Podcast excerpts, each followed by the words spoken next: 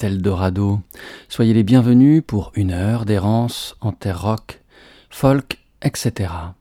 En 2011, PJ Harvey fait paraître son dixième album. Let England Shake prend le contre-pied de l'album précédent de PJ, White Shark, intime, solitaire, dépouillé, ramassé. Ici, tout vibre et tournoie et l'anglaise embrasse large, déploie dans l'espace ses chansons, petites armées colorées et conquérantes, sources vives et chaudes dans le grand froid du monde. Dans Les Inrecuptibles, quand paraît cet album, Géraldine Saratia dit très bien cela. Pour donner une vie à ce bloc de craie intimiste et fantomatique que reste White Shalk, formellement proche de la perfection, P.J. Harvey a sorti le rouge sang. Let England Shake est un album sombre, bouillonnant, où l'on croise des tanks, des corps en lambeaux, des balles qui fusent. Rageur, sans concession sur l'état actuel du monde, mais aussi étonnamment pop, poétique, nerveux et bluffant de bout en bout. PJ elle-même, interrogée par la journaliste, songe. J'ai essayé de parler du monde dans lequel nous vivons plutôt que de me concentrer sur l'intériorité. Regarder des événements tangibles, réels. Notre monde est criblé de guerres. Ce qui se passe autour de moi m'a toujours affecté, mais je pense que jusqu'à présent je ne parvenais pas, dans mon travail d'écrivain, à mettre en mots mes sentiments. Je m'en sens capable pour la première fois. J'avais aussi envie de donner à mon travail des résonances historiques, de ne pas me contenter du présent. L'album s'est construit à partir de recherches très concrètes. Je me suis beaucoup documenté, j'ai lu des livres d'histoire, des blogs de personnes qui vivent avec la guerre au jour le jour.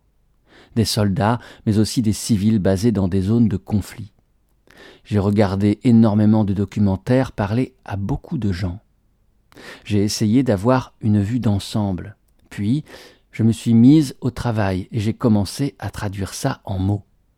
Je voulais que les paroles et la musique conservent une ambiguïté et ne se réfèrent pas à une époque particulière. Je voulais que l'album parle de la condition humaine, la guerre a toujours existé et existera toujours.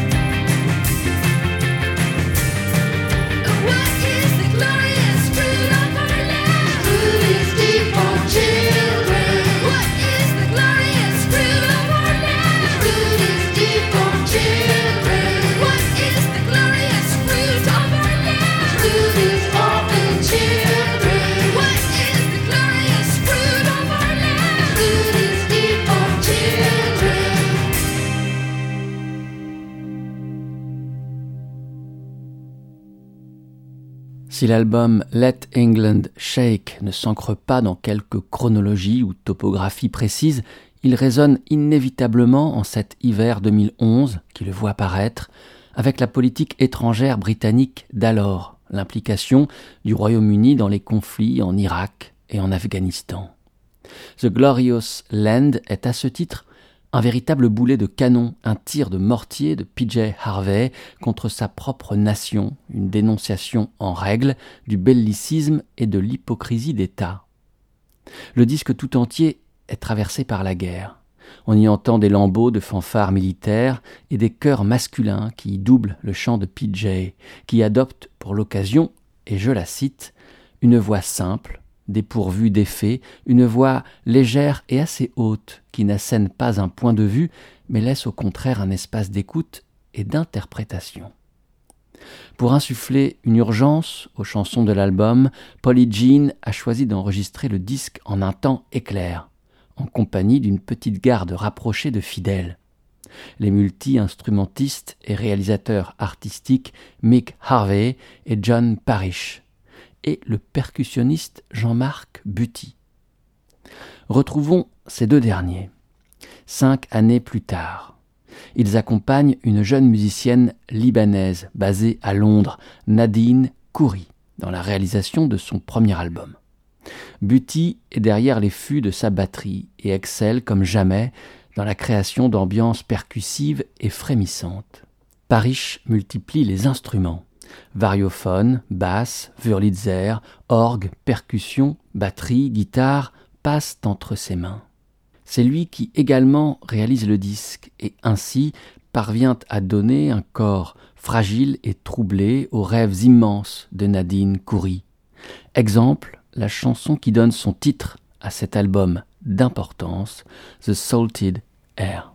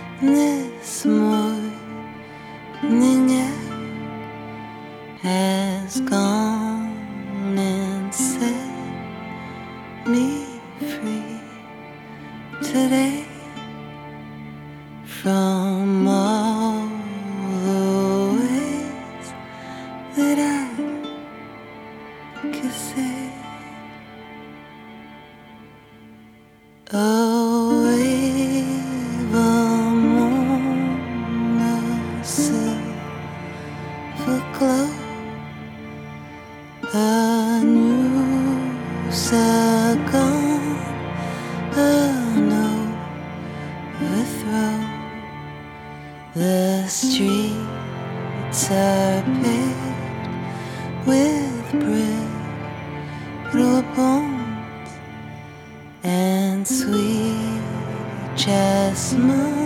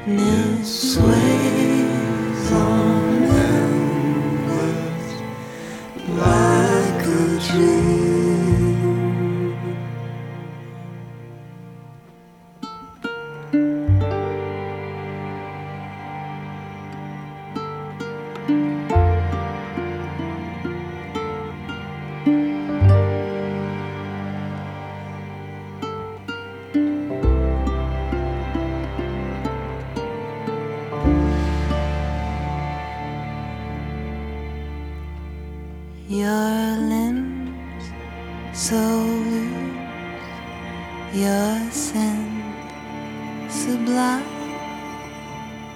like slipping plates of space and time.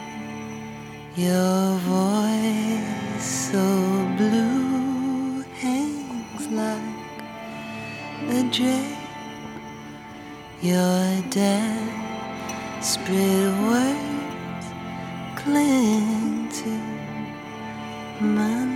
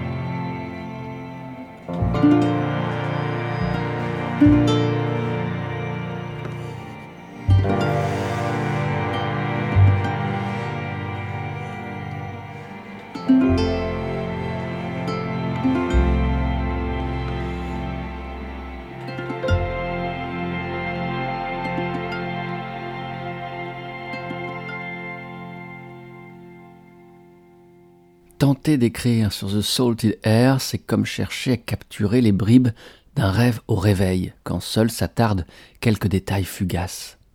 C'est l'impression que nous laisse cet album, celle d'un rêve éveillé qu'on traverse au ralenti en s'imprégnant d'humeurs et de climats. On s'y baigne davantage qu'on ne l'écoute. Il est habité dans ses plus beaux moments par une forme d'abandon, pour peu qu'il fasse écho à vos propres humeurs, il fait vibrer en vous quelque chose de précieux. Mélanie Fazi, dans sa chronique sur le premier album de Nadine Coury pour le webzine musical Le Cargo, parvient miraculeusement à capturer ces bribes de rêves qui flottent dans l'air iodé une fois le disque The Salted Air écouté. Sur cette chanson éponyme, dans Eldorado à l'instant passé, Nadine Coury confie c'est la première chanson que j'ai écrite pour l'album. Je voulais communiquer un sentiment de suspension, de se sentir dans le moment présent et un peu ailleurs en même temps. C'est aussi d'une certaine manière un hommage à mes origines méditerranéennes et indirectement à une sorte de saudade, comme disent les Portugais. On a enregistré le titre entièrement en live. Je voulais avoir un chœur de voix masculine et John Parrish a eu l'idée de mettre toutes les voix en avant-plan afin que l'on puisse entendre le timbre et le caractère unique de chaque voix, en l'occurrence celle du pianiste Jay Allen, du guitariste Ruben Byrne et de Adrian Crowley, que j'ai invité à chanter spécialement pour cette chanson.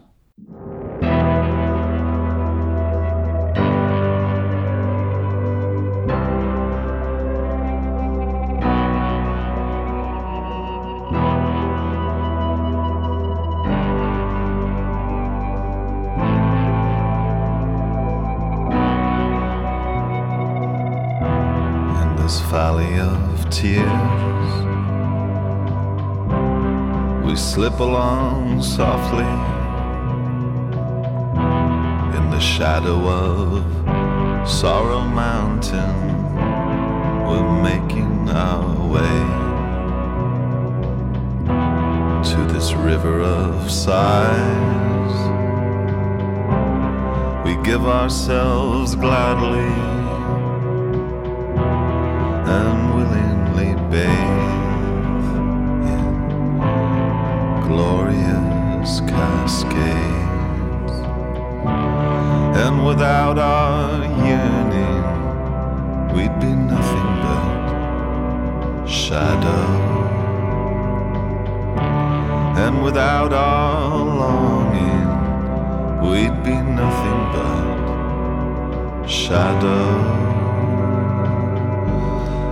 this valley of tears.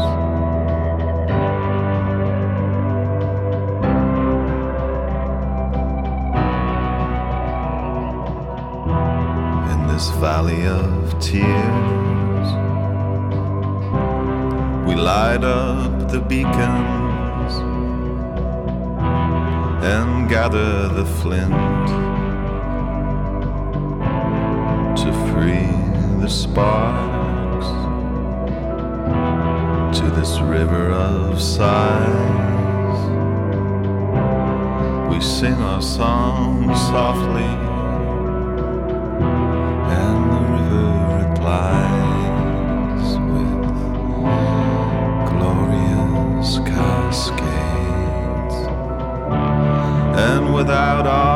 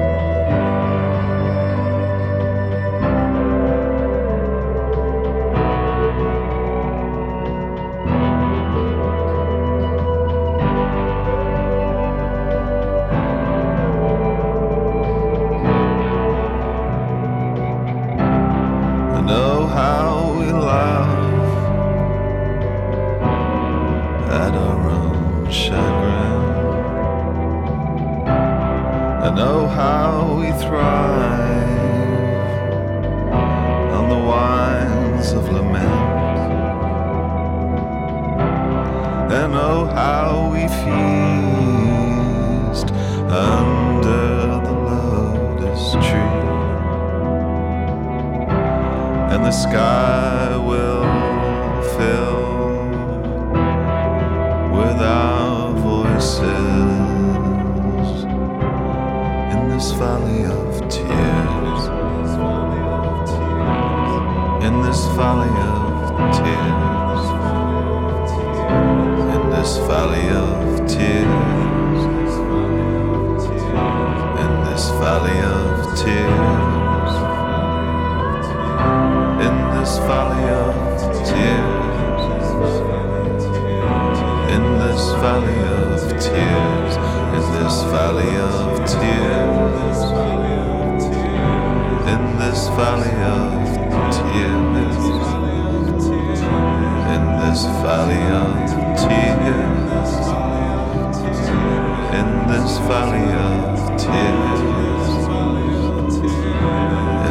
valley of tears. In this valley of tears. In this valley of tears. In this valley of tears. In this valley of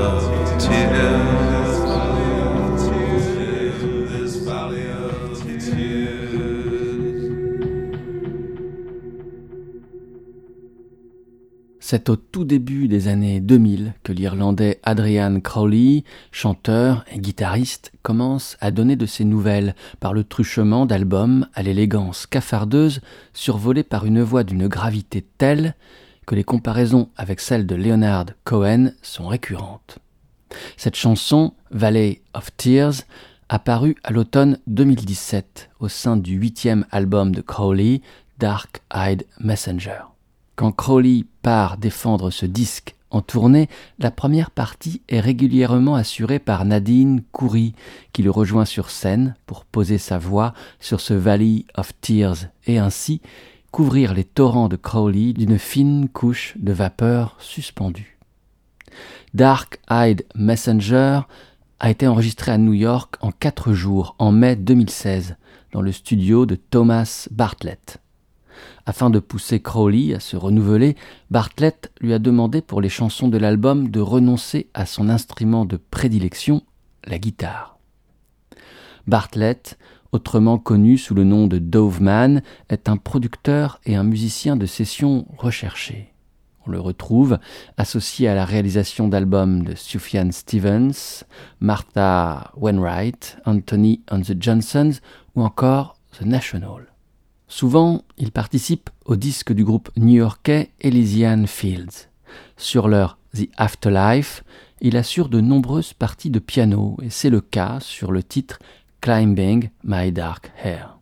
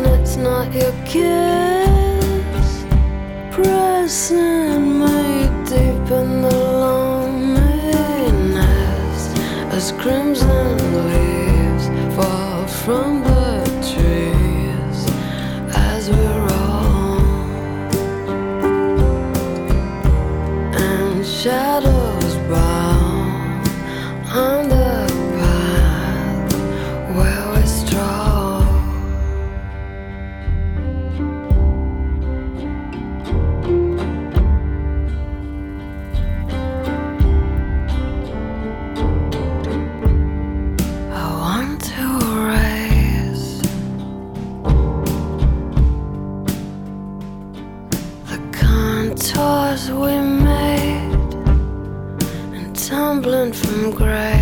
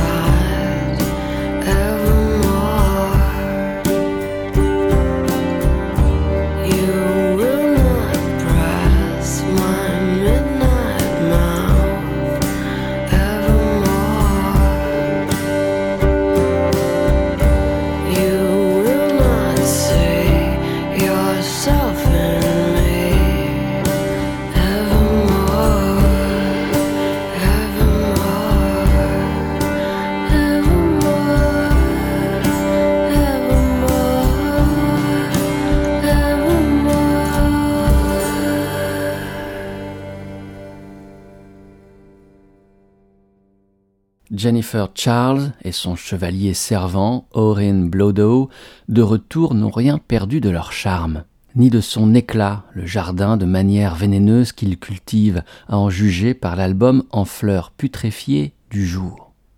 À cette dizaine de plages noires d'Afterlife, beau programme fané magnétique, les fans retrouveront leur compte, flash d'envapement vocal, carnation poissant les huis clos moites en lumière blanche. Humeur grise, sonique reptilien, comme on dit du cerveau, torpeur tirant ternaire de salon, riff gourd et terre de gorge. A cappella ici, piano-voix là, presque free ça, bribe de jam rock molly avec art sur brocart un peu élimé, négligence recherchée. C'est ici la plume inimitable de Bayon dans le journal Libération qui, en 2009, délivrait ses descriptions troubles censées saisir les climats non moins troubles du groupe américain Elysian Fields emmené par la chanteuse Jennifer Charles et le guitariste Oren Blodo. Blodo, dans les années 80, fourbit ses armes en tant qu'accompagnateur de grands bluesmen tels Otis Rush. Puis, il croise le chemin des guitaristes d'avant-garde Mark Ribot, accompagnateur de Tom Waits, et de Gary Lucas, lié à Captain Beefheart, puis à Jeff Buckley. L'univers de Elysian Fields puise sa source ici, dans la langueur hypnotique et sensuelle du blues et dans un attachement à expérimenter et à puiser dans toutes les esthétiques rock, jazz, musique classique, musique contemporaine pour créer un idiome finalement assez inclassable. Elysian Fields naît quand le guitariste Oren rencontre la chanteuse Jennifer Charles. Leur nom, Champs-Élysées, pressant la liaison privilégiée qui unira le duo à la France. The Afterlife paraît sur le label français Vicious Circle et une douzaine d'années auparavant, le chanteur français Jean-Louis Murat les invite sur son album Mustango, album hommage à l'Amérique, qui convie également Marc Ribot et le duo Calexico.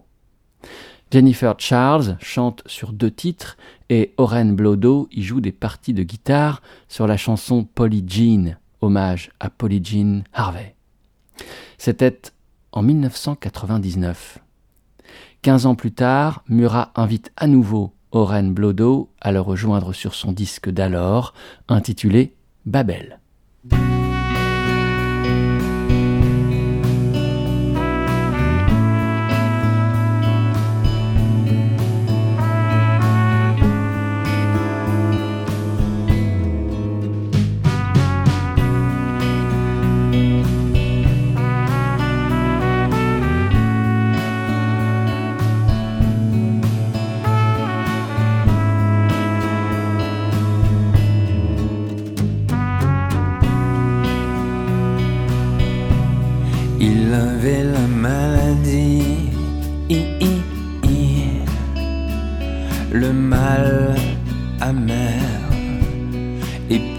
Fatigue aussi.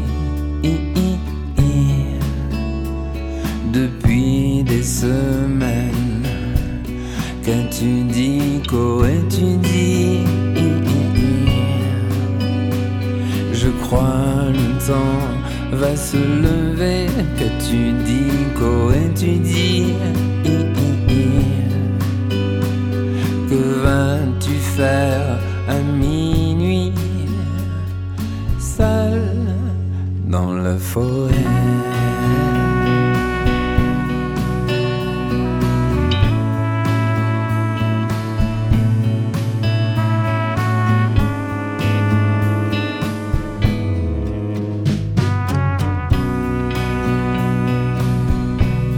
Il voulait finir sa vie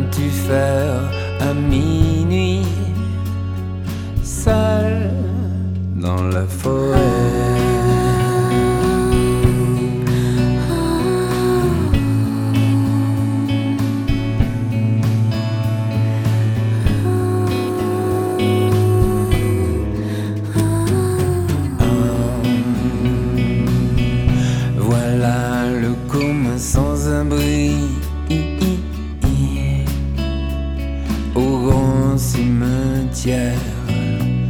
Le veuf avait l'air joli.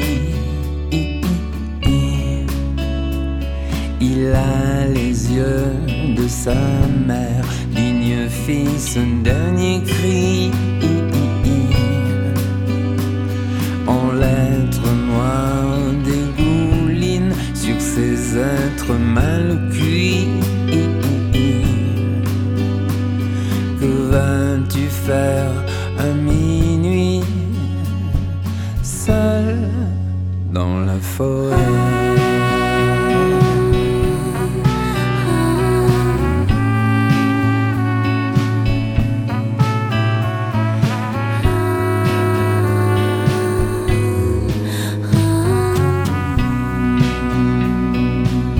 Voilà la chose qui asphyxie.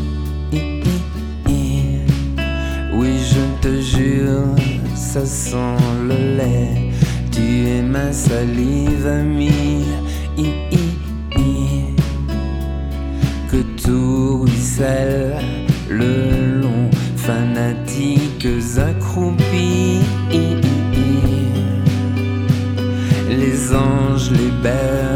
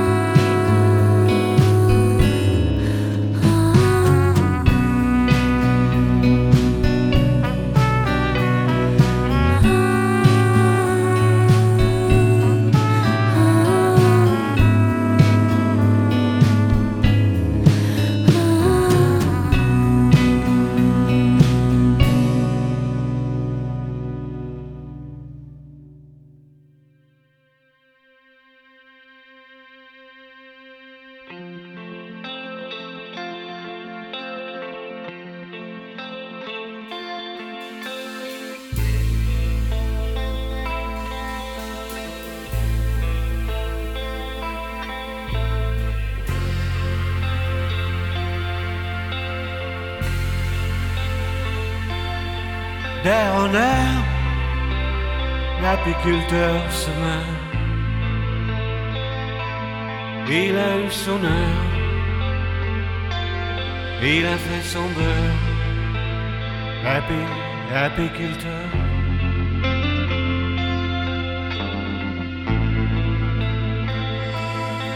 D'air en air, l'apiculteur effleure la fin du labeur.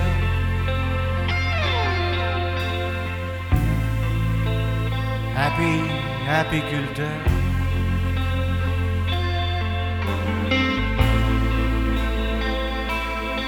Dans une autre vie, les marguerites, ces feuilles de ralenti, personne n'est vainqueur.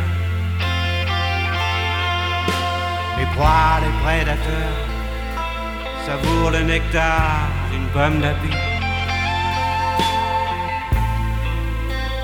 Happy, apiculteur.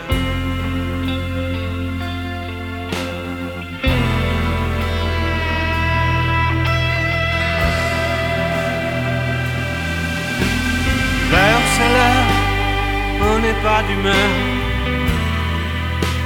à verser des pleurs. Hier sont les ouvrières le jour en tailleur, le soir guettière, quand la mort vous susurre des serments veloutés, que rien n'est moins sûr, n'aura plus d'importance, ni la chaleur, ni les. Happy, apiculteur.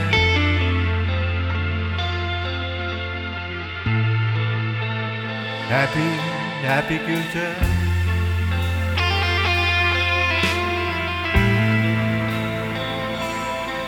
Air,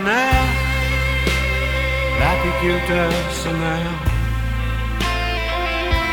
Trouve l'interrupteur. Une oasis, allez border des pagnoles. Que la splendeur n'effraie plus. Happy, apiculteur.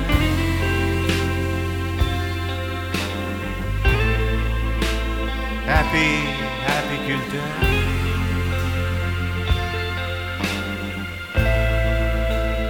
Happy, apiculteur.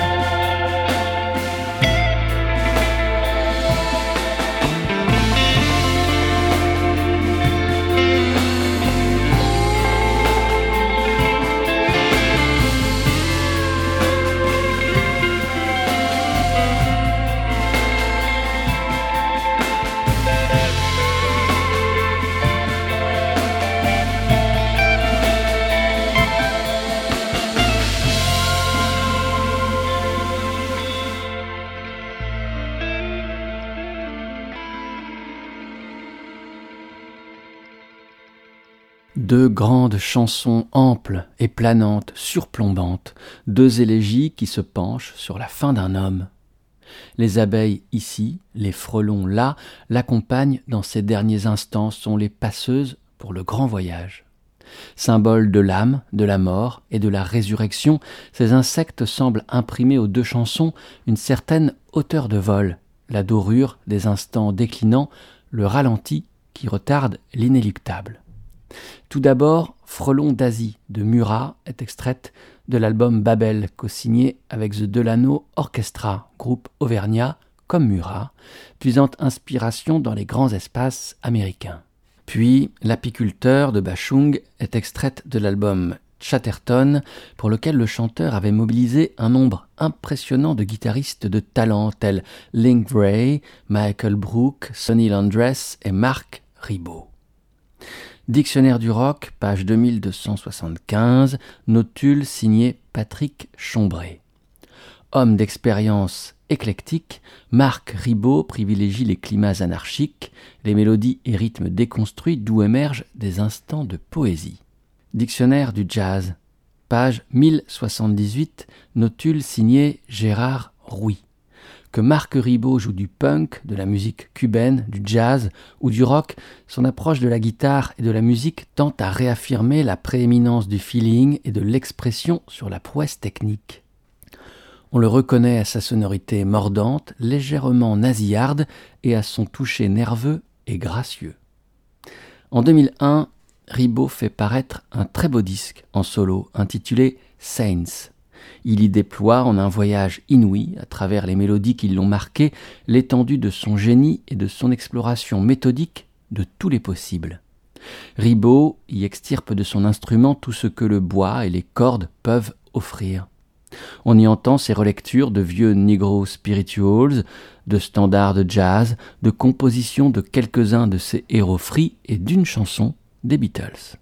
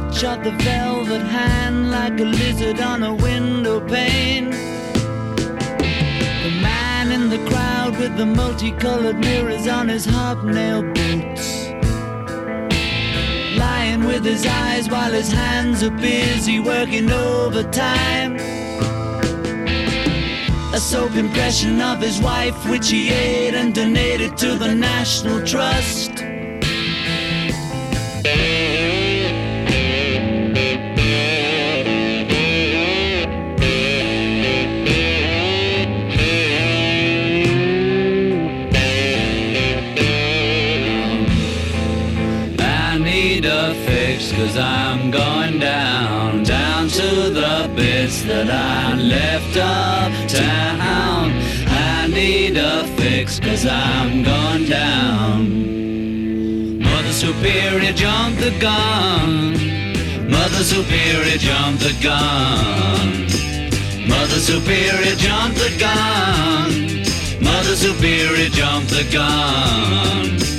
Mother Superior jumped the gun. Mother Superior jumped the gun.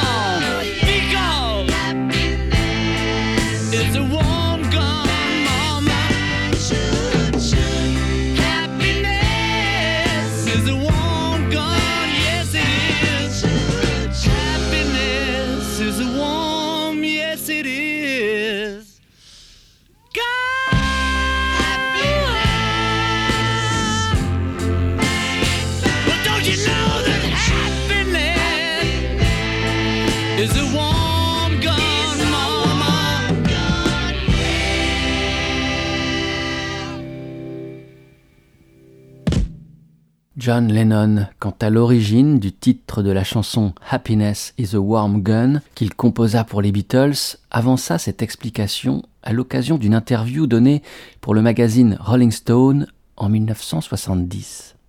Je crois que le producteur des Beatles, George Martin, m'avait montré la couverture d'un magazine qui disait Happiness is a warm gun. Le bonheur est un pistolet encore chaud.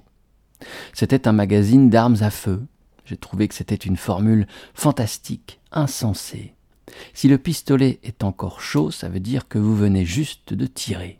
Extraite de l'album The Beatles, autrement connu sous le nom de Double Blanc, que les Beatles faisaient paraître en 1968, cette chanson incarne bien l'esprit d'expérimentation et d'ouverture à tous les vents qui traversent ce disque. Happiness is a Warm Gun dure moins de trois minutes et est pourtant composé de trois segments distincts, de trois chansons en chantier, ici rassemblées en un continuum qui fit dire à Lennon que cette chanson était une manière d'histoire du rock and roll, passant d'une pop délicate à un rock blues plus heavy, puis une réminiscence doo-wop. La chanson ne fut pas aisée à jouer pour les quatre Beatles, les incessants changements de rythme et d'ambiance compliquant son interprétation. Ils en enregistrèrent pas moins de 70 prises, qui figurent parmi les derniers moments de véritable complicité entre les quatre musiciens. Leur ami et producteur habituel, George Martin, étant parti pour quelques jours de vacances en famille, c'est le réalisateur Chris Thomas qui procédera à l'enregistrement de Happiness is a Warm Gun. Thomas était jeune alors, et son nom deviendra bientôt étroitement associé à celui du groupe Procol Harum, avec lequel il nourrira une forte complicité artistique. En 1973, l'ex-membre du Velvet Underground, John Cale, prépare son troisième album solo. Il souhaite pour celui-ci un son plus chaud, plus rond qu'à son habitude. Il souhaite aussi s'accompagner d'une section de cordes. Aussi pense-t-il à Chris Thomas pour le réaliser. Ce disque, intitulé Paris 1919, produit donc par Chris Thomas, demeurera une de ses plus grandes réussites. The Endless Plane of Fortune en est extraite, et c'est avec cette chanson que cet épisode d'Eldorado se dénouera. Ainsi, cette errance en terre rock, folk, etc. trouvera son terme. Merci beaucoup de votre écoute et peut-être de votre fidélité. Souvenez-vous de cette adresse. Vous y trouverez émissions et playlists www.radio-eldorado.fr. Portez-vous bien, à la prochaine. Ciao.